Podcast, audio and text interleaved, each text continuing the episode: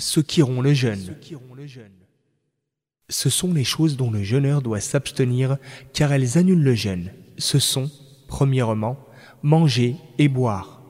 Allah qu'il soit exalté a dit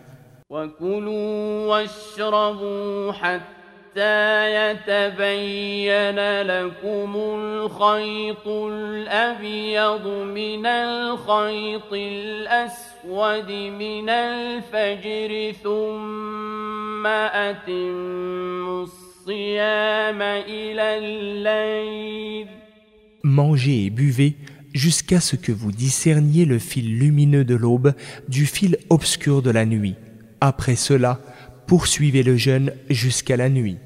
Verset 187 de la sourate La Vache.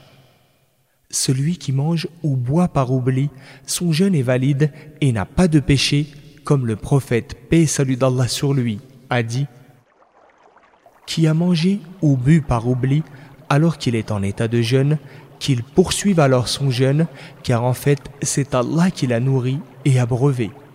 Hadith rapporté par Al-Bukhari et Muslim. Deuxièmement, ce qui est comparable au boire et au manger, exemple, les solutions injectables nutritives qui pénètrent dans le corps et lui apportent ce qui lui manque de sels minéraux et nutriments. En effet, elles tiennent lieu de nourriture et de boisson. Elles sont donc jugées pareillement, c'est-à-dire que comme la nourriture et la boisson, elles annulent le jeûne. La transfusion sanguine pour le malade.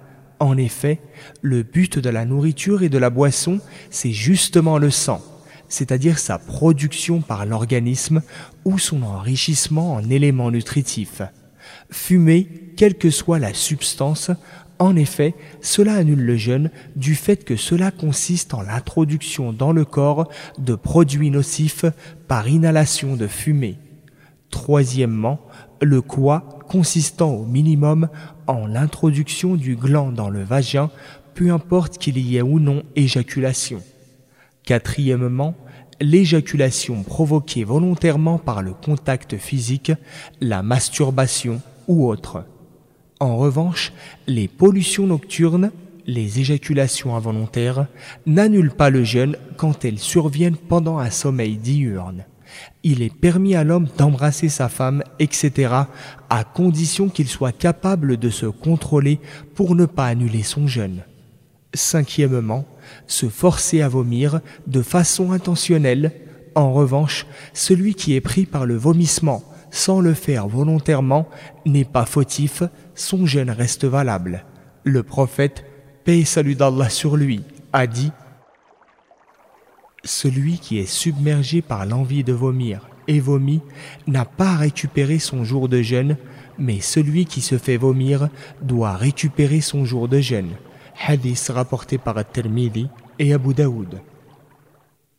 Sixièmement, l'écoulement du sang, des règles ou des lochis. Si ce sang est aperçu, même dans les derniers moments du jour avant le coucher du soleil, la femme rompra son jeûne. De même, si elle n'est devenue pure qu'après le lever de l'aube, son jeûne de cette journée n'est pas valide, donc elle rompra aussi ceci en vertu de ce que le prophète a dit.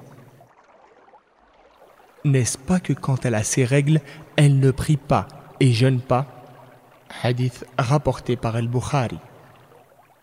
Quant au sang pathologique qui coule de la femme, hémorragie utérine, métroragie, et qui n'est ni le sang menstruel dont la période est régulière dans le mois, ni le sang d'élochie consécutif à l'accouchement, il n'empêche pas le jeûne.